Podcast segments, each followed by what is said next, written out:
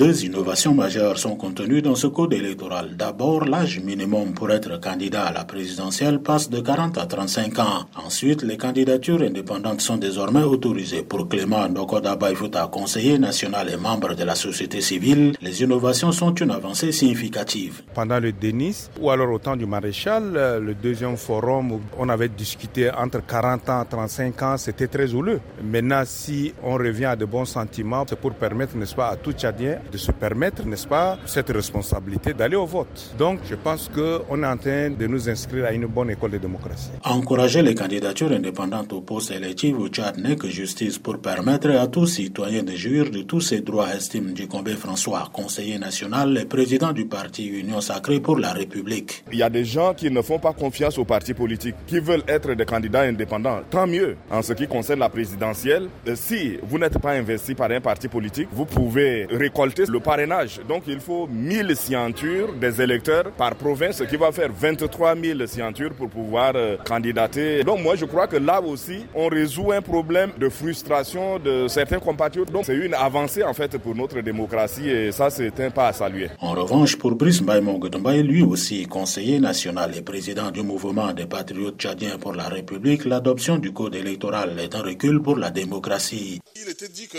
le président de la République est élu pour un mandat de 5 ans, renouvelable une seule fois. C'était point. Maintenant, on a disséqué cela. On va penser que c'est superficiel, mais ça portait atteinte de manière profonde à la démocratie dans notre pays. Mohamed Liman, ministre en charge de l'administration du territoire, balaie d'un revers de la main ses inquiétudes. Les modifications apportées à certaines dispositions ne sont pas fondamentalement de nature à les dénaturer ou à les détourner de leurs objectifs. L'esprit de consensus et de concertation avec le cadre de concertation des partis politiques notamment a été maintenu et les conclusions jugées pertinentes ont été intégrées dans la mouture adoptée par le Conseil des ministres. Maître Théophile Bongoro, président du parti Rassemblement pour l'équité au Tchad, se dit pessimiste quant à l'organisation de toutes ces élections dans le délai. Je peux prendre sur moi le risque de dire que l'occupant actuel de la maison commune, qui est la présidence, a à cœur sa présidence. Si ça se passe comme dans sa tête, il pense là, les autres élections peuvent m'attendre 2025, vous verrez. Parce qu'un,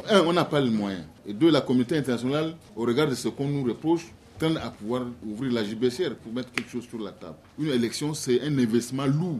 Sans argent, on ne peut pas organiser une élection incontestable. Ce code réunit bel et bien les conditions d'organisation des élections libres, transparentes, ouvertes et démocratiques, a déclaré au micro de VOA Afrique le ministre en charge de l'administration du territoire, Mohamed Liman. Car, dit-il, cette loi contribuera à résorber la crise de confiance entre les acteurs politiques à l'origine de la désaffection des urnes des citoyens. André Kordouma pour VOA Afrique, N'Djamena.